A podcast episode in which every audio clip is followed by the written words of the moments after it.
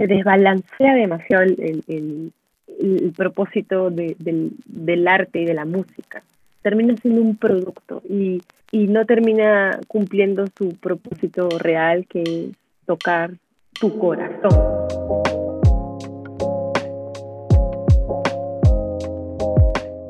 ¿Qué onda a todos? Estamos en Noma Talks de Perú para el mundo. Gala Brie, ¿cómo estás Gala? Es un gusto tenerte aquí con nosotros. Artur, ¿tú qué tal? Hola Gala, ¿cómo estás? ¿Qué tal está todo en Perú? Hola chicos, ¿cómo están? Pues bien, estamos este, atravesando por días así ambientes políticos, pero todo, todo va muy bien, felizmente, dentro de todo, sí. Qué bueno, qué bueno. Es un nuevo cambio, ¿no? Para Perú y pues ojalá todo salga bien. Sí. Bueno chicos, pues para los que no conocen a Gabriela Bustalamendi, conocida sobre el escenario como Galabri, es cantautora peruana con raíces brasileñas. La música en la que se inspira es una mezcla de rock clásico, rock argentino, progresivo y música popular brasileña, entre más. Con una trayectoria de seis años, ha logrado destacar gracias a su voz, melodía y composición, alcanzando festivales internacionales como Primavera Sound en Barcelona y Festival Contracorriente en Bogotá, y abriendo escenarios para bandas como Coldplay, Katy Perry y Miranda en Lima. ¡Auch, Gala! Muy bien, ¿eh? Muy cool. Gracias. Oye, y pues nos gustaría empezar preguntándote sobre el momento decisivo en el que dijiste, tengo que ser músico, transmitir todo este amor y energía en letras y pues partir desde la singularidad que es Gala. ¿Cómo, cómo fue ese momento? Fue así como de un momento a otro, no fue, fue bien paulatino. Al inicio yo con, con mis bandas en el colegio, mis bandas ya un poco más grandes, eh, sentía que tenía la capacidad de hacer, de hacer música sola, de mi propia cabeza, ¿no? Sentía que constantemente tenía que, que traer eh, ideas de otros antes que las mías. Y llegó un momento en el que, en el que sentí, sentí que avanzaba con mi banda, Las Amigas de Nadie, pero no avanzaba como me gustaría avanzar porque justamente no estaba haciendo el paquete eh, sea, no estaba saliendo todo desde mí, ¿no? La música con la intención y, y las rutas posibles eran distintas si es que yo las hacía sola. Entonces, ahí fue, en el año 2014, que dije, ok, ALD. Sí. sí. Qué bueno, qué padre, y pues ya siete años atrás y nos gustaría preguntarte sobre tu nombre. Gala, Gala, ¿siempre te han llamado así o es tu nombre solamente en el escenario? Y Bri, ¿de dónde viene el Bri? Brie. A ver, vamos, este, eh, a ver, ya, no, no voy a hacer ese ejercicio, pero es mi nombre, Gabriela. Y el anagrama, uno de los anagramas posibles de Gabriela es Gala Brie son las mismas letras combinadas distinto y se hace un nombrecito y un pequeño apellidito. Claro, ok, no lo había pensado así, pero ahora que lo dices, tiene bastante sentido. Está súper chido el nombre, tu nombre de acto. Oye, a finales del 2019, en noviembre, lanzaste un single y además de ese single tenías planes de hacer una gira en Perú y extenderte hacia México y Estados Unidos. Con la llegada del COVID se puso en pausa total la industria. ¿Cómo manejaste este proceso y de ser paciente, reinventarte, ser creativa, pero sobre todo, cómo mantuviste el contacto con tu audiencia durante todo este tiempo? Fue bien duro porque yo estaba, preparándome con mucha fuerza y con mucha ilusión para, para poder crear una especie de ruta musical eh, por el sur de Perú. No sé si, si los colegas, los oyentes mexicanos están eh, saben que, que, el Perú es un país bastante centralizado, casi todo sucede en muy pocas ciudades y el resto está bien abandonado. Entonces, mi intención era en los lugares donde se pudiera para conocer las, las diferentes ciudades, para que las diferentes personas me conozcan a mí, ya que la radio también es un tema que eh, con falta de apoyo, ¿no? Entonces fue muy duro, porque yo tenía toda esta ruta trazada, ya tenía una idea, eh, estaba planeándolo con mucha ilusión, como les contaba, y de repente se frenó y los primeros meses estuve bastante, bastante paralizada. fue muy difícil. Em, además, yo salía con un chico y ese chico se fue justo y ya no salía con ver. De hecho, el día de hoy que estamos grabando, 7. 7 de abril. 7 de abril, eh, hace un año saqué una canción que se llamó Otro Tiempo y es una canción que hice en dos días desde la, la creación de la canción hasta la grabación lista master. Con mi, vecino saxofonista le pedí que, que, me grabe porque en esa época no, hace un año no sabía muy bien cómo grabármelo. ¿no? Luego Alejo León, que es mi productor con el que estaba trabajando, también hizo algunas cosas y así. Eh, Rafael Benavides, que es con quien estoy trabajando ahora en las canciones, Racita, en las canciones, él también se sumó, y Carlos Emilio Elena. Entonces, es una canción cortita, de dos minutos. Eh, les dije a todos, pónganle algo, y ha, resultado ser una canción que, personalmente me cuesta mucho escuchar.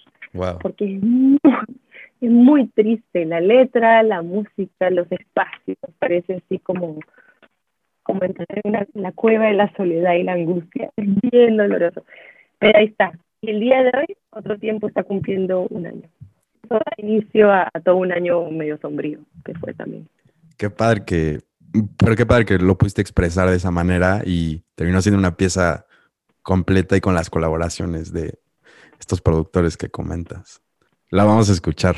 La vamos a escuchar. Oye, oye, Gala, y ahorita que tocas todo este tema de la música y ¿Qué es para ti o qué significa hacer música? ¿Dirías que tu música tiene un propósito el cual transmite amor, tristeza, gozo, felicidad y que tu audiencia se identifica? O sea, ¿qué dirías? O sea, ahorita que mencionas esta canción, te costó un poco de trabajo o te cuesta a veces, pues, sanar, ¿no? ¿Es tu forma de sanar el crear música?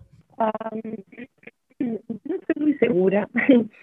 Al inicio creo que sí, cuando empecé a hacer música creo que, eh, o sea, cuando empecé a hacer, el proyecto solista, eh, también estaba pasando por un, por un, momento en el que sentía que no me iba bien en el amor y en general en las relaciones, entonces la música me, me ayudaba bastante como a expresar esta rabia, ¿no? Pero las cosas se están poniendo mejor y cada vez ha sido más difícil para mí volver a encontrarme con ese sentimiento. Y, y me cuesta y en general me ha costado mucho más hablar de cosas bonitas. Pero mis seguidores, los más, los que conocen más eh, la trayectoria, sí sienten como una línea de, de, de, sanación a través de la música que, que he podido hacer, ¿no? Y eso es algo que me, que me gusta mucho y me hace sentir responsable, como dice una de mis letras. Qué Me hace sentir responsable de, transmitir cosas, de transmitir música que haga que la gente se conecte, no necesariamente música para entretener. Eh, porque cosas para entretener hay en todos lados, pero música que te haga pensar, que te haga cuestionar, que te haga sentir cosas distintas, y que además te guste, eh, que es un poco más complejo. Y esa tarea me gusta, me gusta. Totalmente. La verdad es que sí, la música es, es y siempre ha sido una forma de conectar tanto para el artista como para el que lo escucha y compartir un cierto sentimiento. Y Gala, con el actual escenario político que se está viviendo eh, en tu país, y como mencionas, pues tienes una audiencia, tienes una voz y tienes un, seguimiento fuerte. ¿Sientes eh, alguna responsabilidad de transmitir algún mensaje político además de, de tu música? Eh, no, no la sentía, porque las últimas elecciones han sido pues hace cinco años. la intensidad con la que con la que estaba vinculada a mi público en ese momento, digamos, no, no era tan fuerte como ahora y además eh, está mucho más polarizado todo, está mucho más intenso y la pandemia hace que tengamos como más tiempo de, hablar de eso también. Varias cosas. En general, mm, sí, ahora sí siento que es importante porque, sobre todo por, por, por la cantidad de seguidores. No tengo tantos seguidores, pero tengo bastantes seguidores o sea, ¿entienden? ¿no? Claro, son millones, pero son bastantes y, y muchos de ellos confían en mí o, o, han conectado conmigo a través de la música, entonces creo que también conectarían y conectan conmigo cuando yo les digo lo que pienso de política.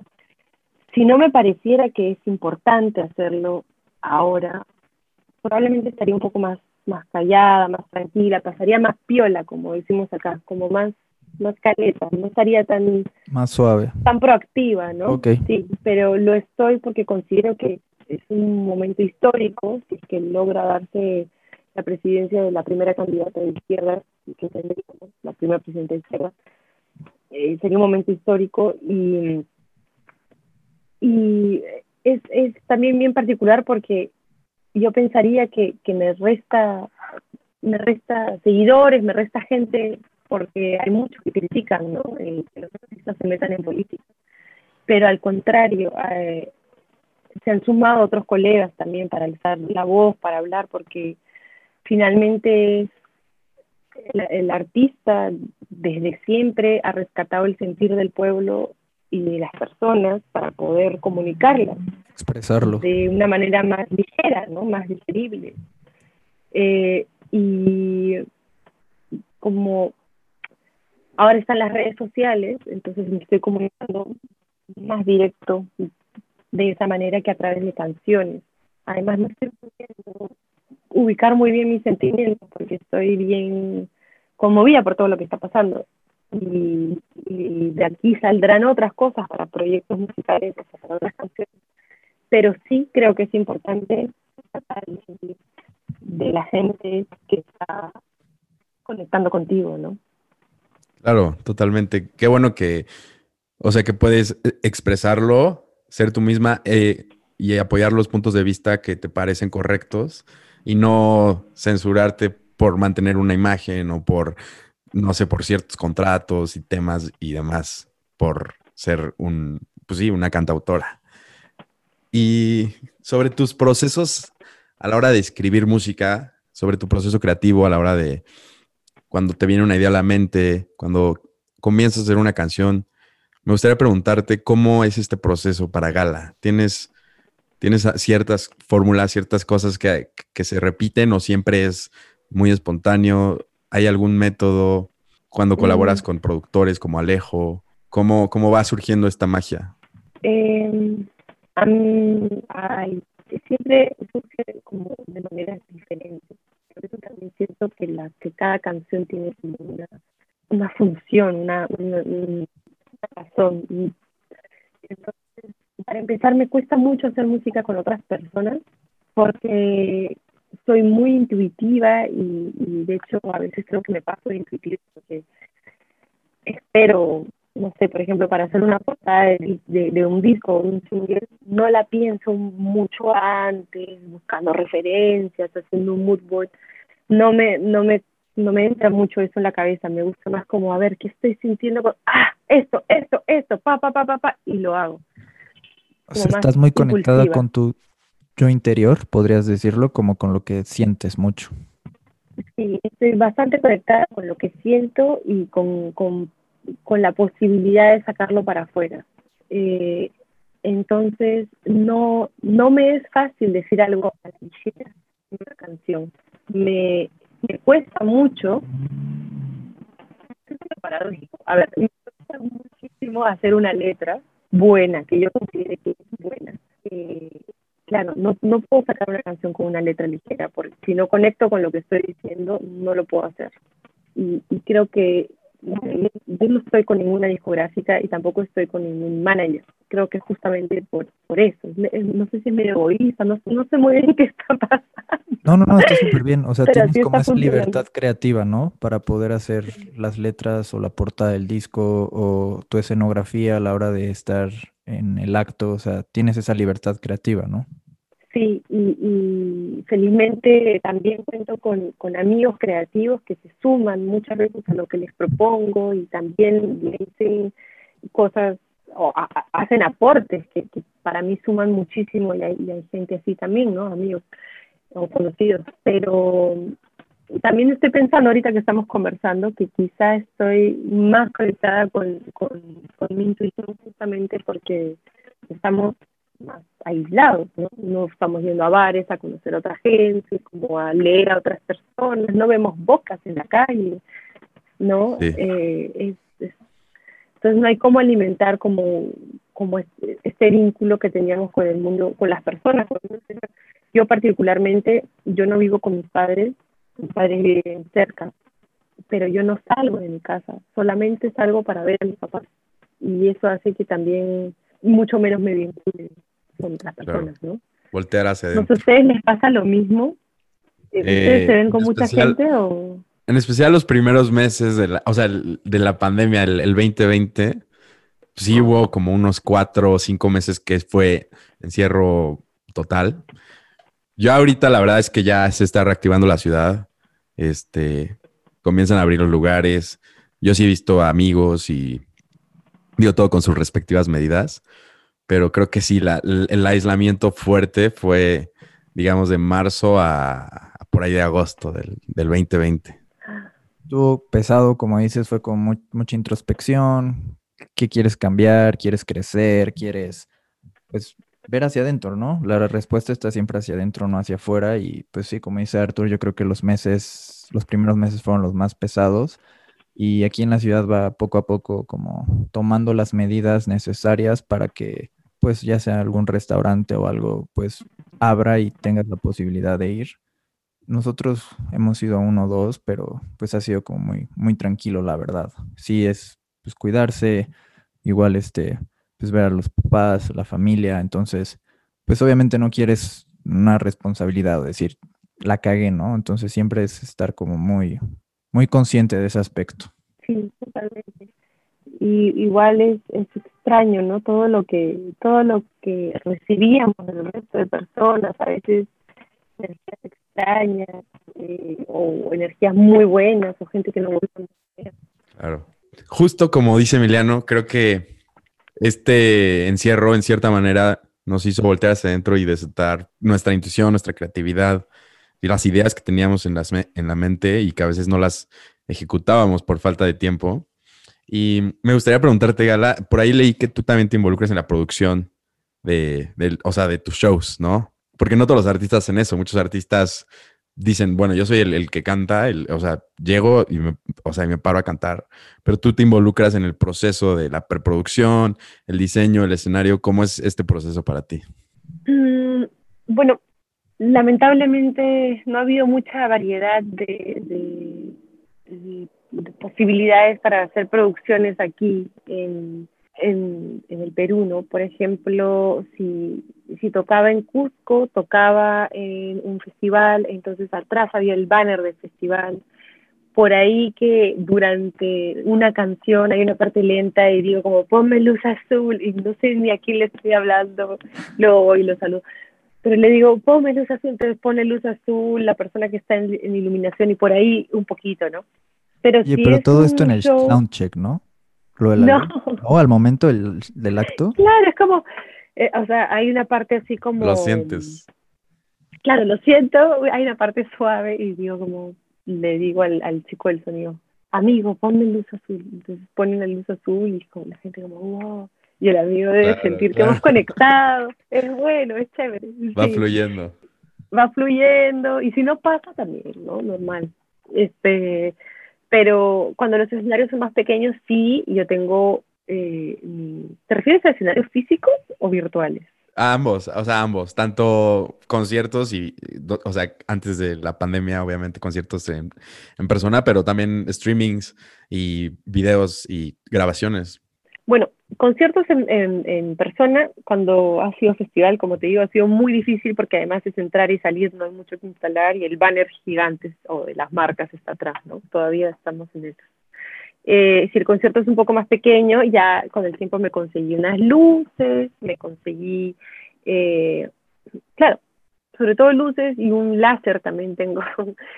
Eh, Sí, y algunos los he ido llevando, también escarcha para mis músicos, o les pido que me manden, cuando estoy con músicos, cuando van a tocar los chicos, les pido que me manden fotos de sus looks para ver si combinan con lo que voy a tener, o digo, por si acaso voy a estar de color el claro. El vestuario, el vestuario, claro. Toda esa cosa, muy ligero, ¿no? Porque no, eh, siento que la identidad en el escenario, cuando he estado con banda, es, es múltiple. No sé, yo siento también que, que, las cosas que me gustan son múltiples. No puedo, no puedo seguir como una sola línea. No, claro, Ni por single, ¿no? Me cuesta mucho seguir eso de, el single ahora es de, de, habla sobre el fuego, entonces todo rojo, todo fuego. Justo.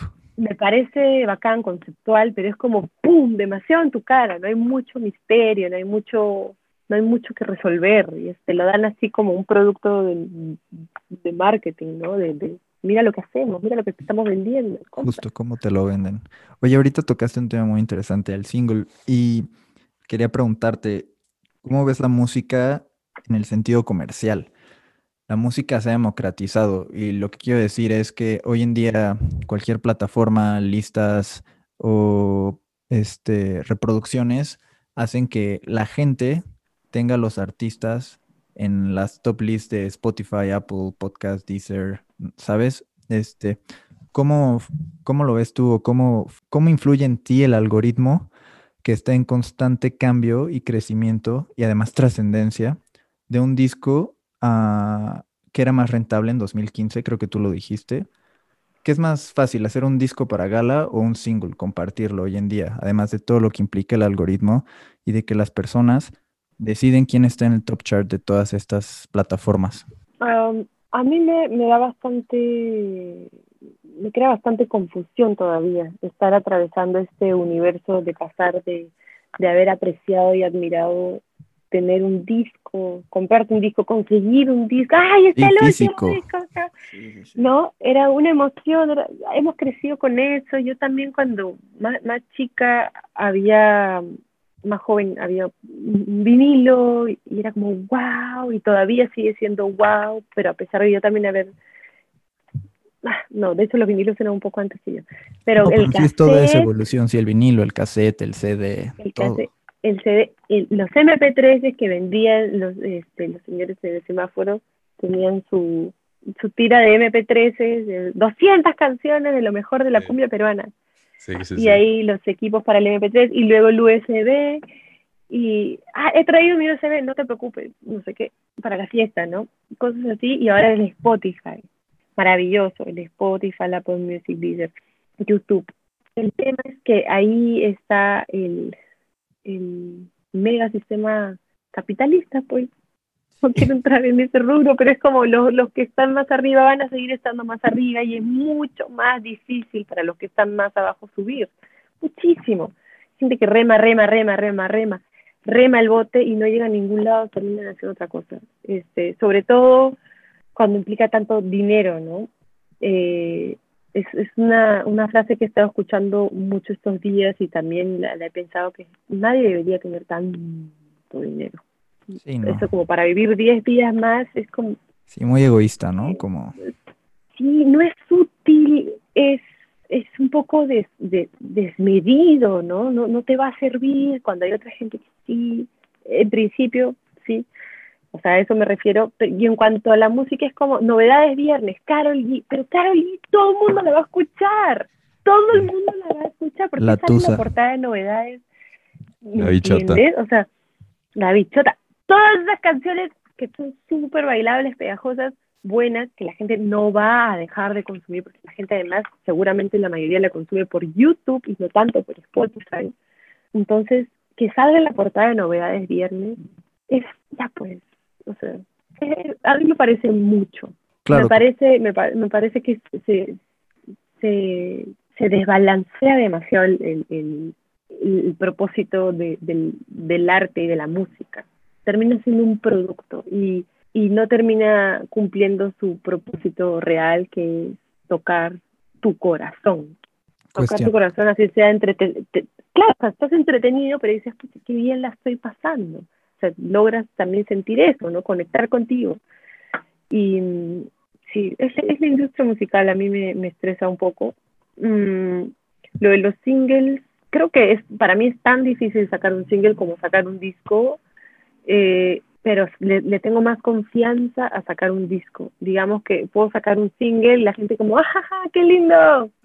Lo dejaron en tres días, ya, chao. Sí. Porque pues, tendría que pagar, o sea, tendría que hacer un montón de cosas. Hay, hay, hay me refiero a la, por ejemplo, la radio. Claro, o sea, la campaña sí, ¿no? Ahí pagas unas cosas ahora por, por internet, las, em, ¿cómo se dice? La publicidad de, de las historias, de, bueno, en fin. Pero, por ejemplo, aquí en la radio peruana, para que emitan tu música en horario estelar, tienes que pagar. Sí, claro. Y, y eso me parece atroz, porque habría todo un sistema y un ecosistema súper redondo, 360 grados, entre la radio y el artista peruano. Se podrían hacer tantas cosas maravillosas. Nadie se atreve a dar el primer paso, nadie lo ha hecho, nadie lo hace.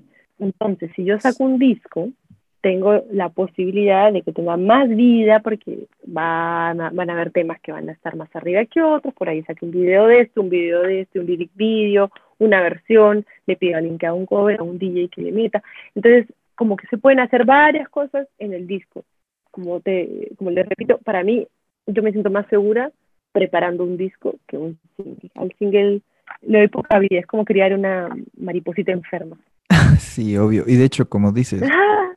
La música antes hacías los discos, el artista hacía el disco y lo que la audiencia iba a ver era ver el disco completo al, escenario o a donde fueran a tocar. Ha sido un tema que, pues como dices, se ha democratizado en cierta parte, pero la gente que tiene el money sigue como con toda esta industria. Oye, tocando el tema de YouTube, eh, hemos visto tus videos, la verdad es que hay varios que tienen conceptos súper padres, muy visuales, muy, pues complementan la música, diría yo, ¿no? Es, es otra forma de, de vivirla, ¿no? Porque una cosa es cuando lo escuchas, pero teniendo una referencia visual también te transmite otros sentimientos. Para ti, ¿cómo, cómo decides qué, qué, qué quieres transmitir visualmente? ¿Y qué tanto te involucras en esta parte de la dirección, eh, de la producción audiovisual? La mayoría de veces em, voy a intentar que quien esté viendo el video o voy a, voy a, claro, voy a querer generar en quien esté viendo el video un poco de incomodidad, un poco de, mm, ok, como no me, mm, esto no me gusta, pero sí me gusta, ay, a ver de nuevo, ay, a ver, si tiene algo. Me gusta, pero me asusta. eso. Sí, me gusta, pero me asusta. Prefiero eso que de frente como, wow, eh, qué increíble, sin, sin mucha profundidad. ¿Me entiendes? Okay. Sí. Entonces, cuando por ejemplo, la última canción que saqué, que se llama Nueve Amor, que fue en noviembre, me parece. La saqué con, con Jason Neutra de, Colombia. Sí, la vimos, está muy buena, está muy chill. Sí. Y tiene un buen mensaje. el video, entonces tú escuchas la canción, imaginas, no sé, yo al inicio, tipo, naturalmente imaginaba como una ama de casa en los 50 haciendo pastelillos, mirando en la ventana, un poco triste, bailando sola. Es lo que te hace sentir, más o menos. Y dije, a eso no. Sí, justo lo opuesto.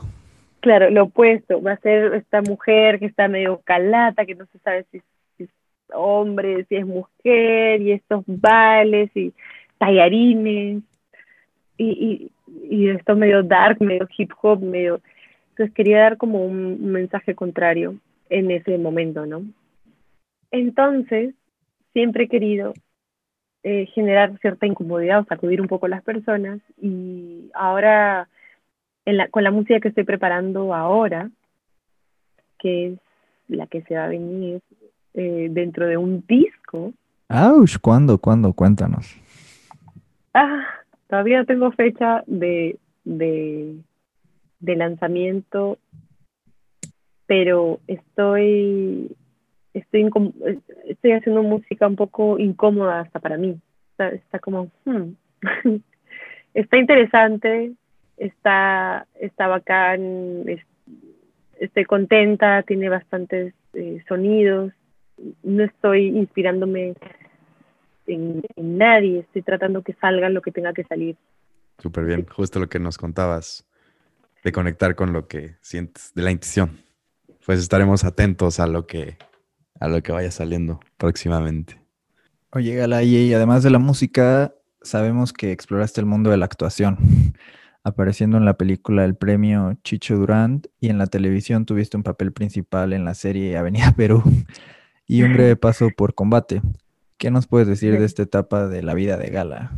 ¿Te gustó la actuación? ¿Fue más la música? Bueno, supongo que fue la más música, inclinaste más, pero ¿qué disfrutaste? ¿Qué nos puedes decir? ¿Cómo es la actuación en Perú? Mm, de hecho, el teatro y las artes escénicas en el Perú eh, están bastante dispersas y ramificadas, eh, pero por lo general, em, por ejemplo, el teatro más cultural, más profundo, trata de, de, recordar y, de mantener viva en la memoria, vivo en la memoria los, los sucesos que pasaron en el conflicto armado, teatro como social, cultural, ¿no?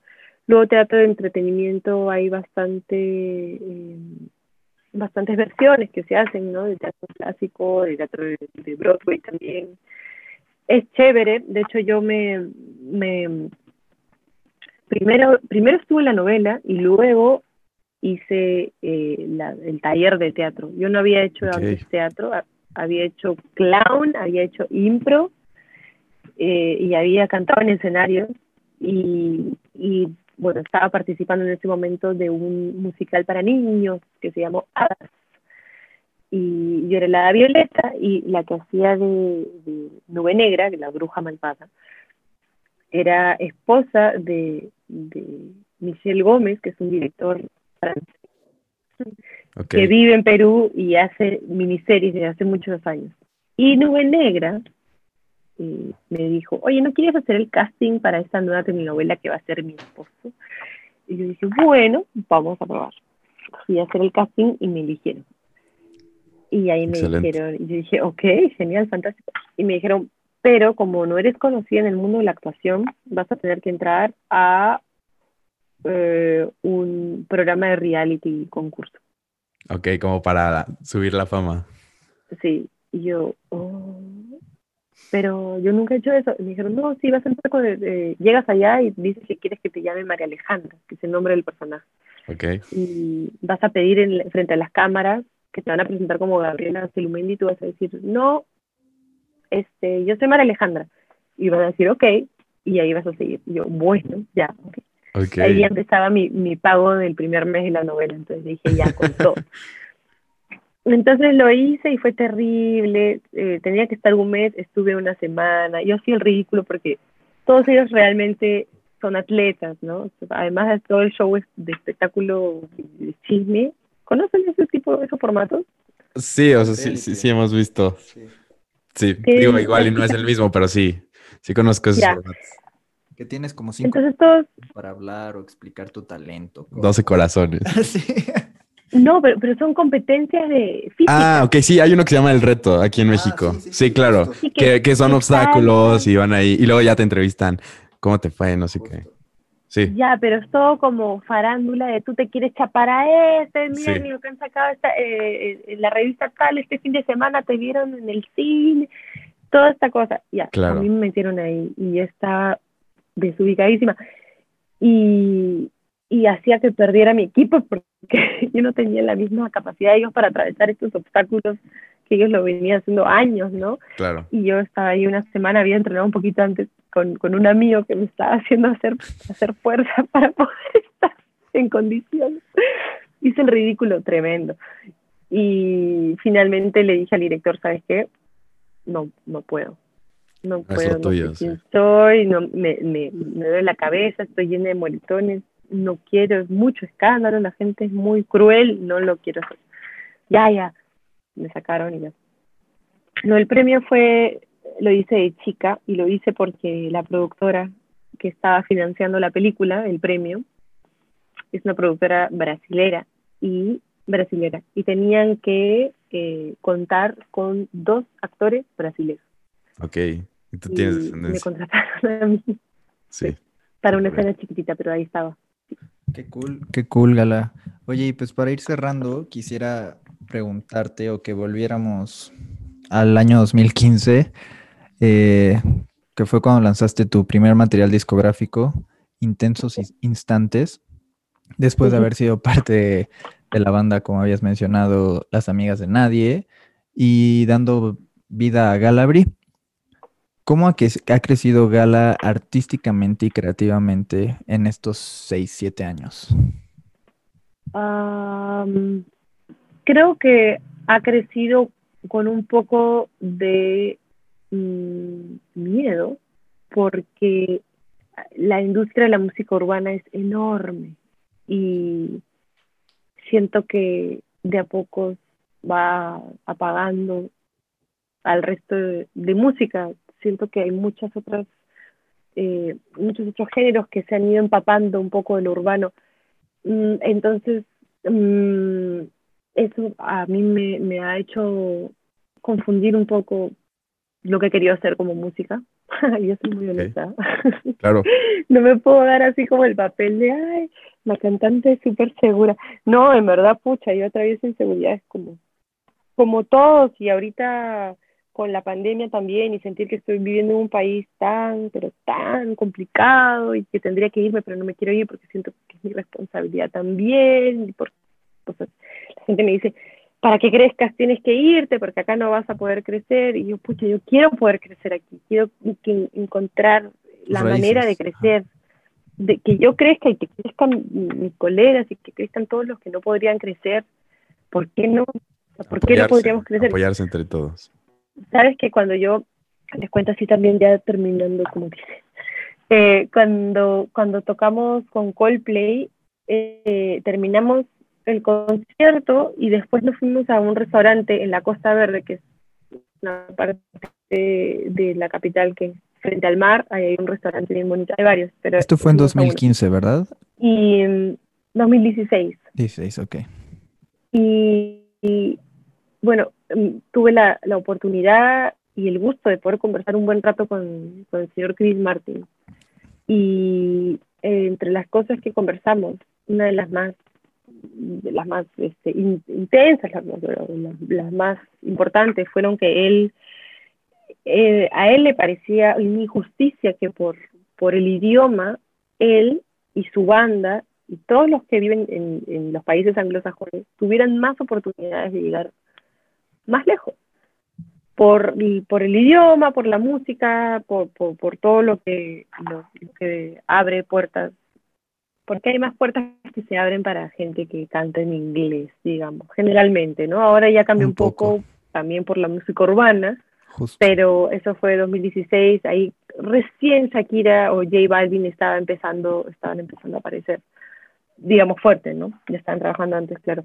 Eh, Shakira cantando en, en reggaetón, perdón. Shakira ya tenía años ahí, pero Shakira le empezó a meter el reggaetón. Incursionó un poco, lo probó. Sí. Entonces, eso, ¿no? ¿Cómo, cómo es importante, para mí al menos es importante reconocer que, que el lugar donde vivo es un lugar complicado y no por eso huir de él, sino más bien a través de lo que hago, ayudar a que crezca, ¿no? Correcto. Eso, eso, es, ese es el tipo de artista que me parece que me estoy convirtiendo. Cool, yo te felicito. Y ahorita habías dicho que pues te daba miedo. Creo que si tienes miedo, hazlo con miedo, Gala. Tienes el talento, la verdad. Y pues venga, venga, sí se puede. Claro. Y justo tocando el tema que mencionas, ¿no? Que los artistas que nacen en un país, o sea, eh, que hablan inglés, ¿no? Y, la verdad es que sí, la audiencia de música en inglés es mucho más grande. Te quisiera preguntar, tú, tenías planes en julio, o sea, para julio del 2020, 20, irte a Los Ángeles y luego, pues obviamente llegó la pandemia, la industria se puso en pausa total, en especial la industria del entretenimiento. Ahorita, ¿qué planes tienes para tu futuro? ¿Te quieres establecer en Lima? ¿Te piensas eh, ir a Estados Unidos próximamente? ¿Cuáles planes tienes en estos años? Ah, bueno, lo, lo primero que quisiera hacer antes de yo moverme mucho es saber por lo menos que mis padres están vacunados. Aquí el tema de la vacuna está súper complicado y mi mamá es brasilera, no sé cómo a través de la embajada, no sé cómo va a ser para ella. Entonces, para mí lo más importante es que ellos estén bien vacunados como para que si es que se contagian los síntomas no sean tan graves, ¿no?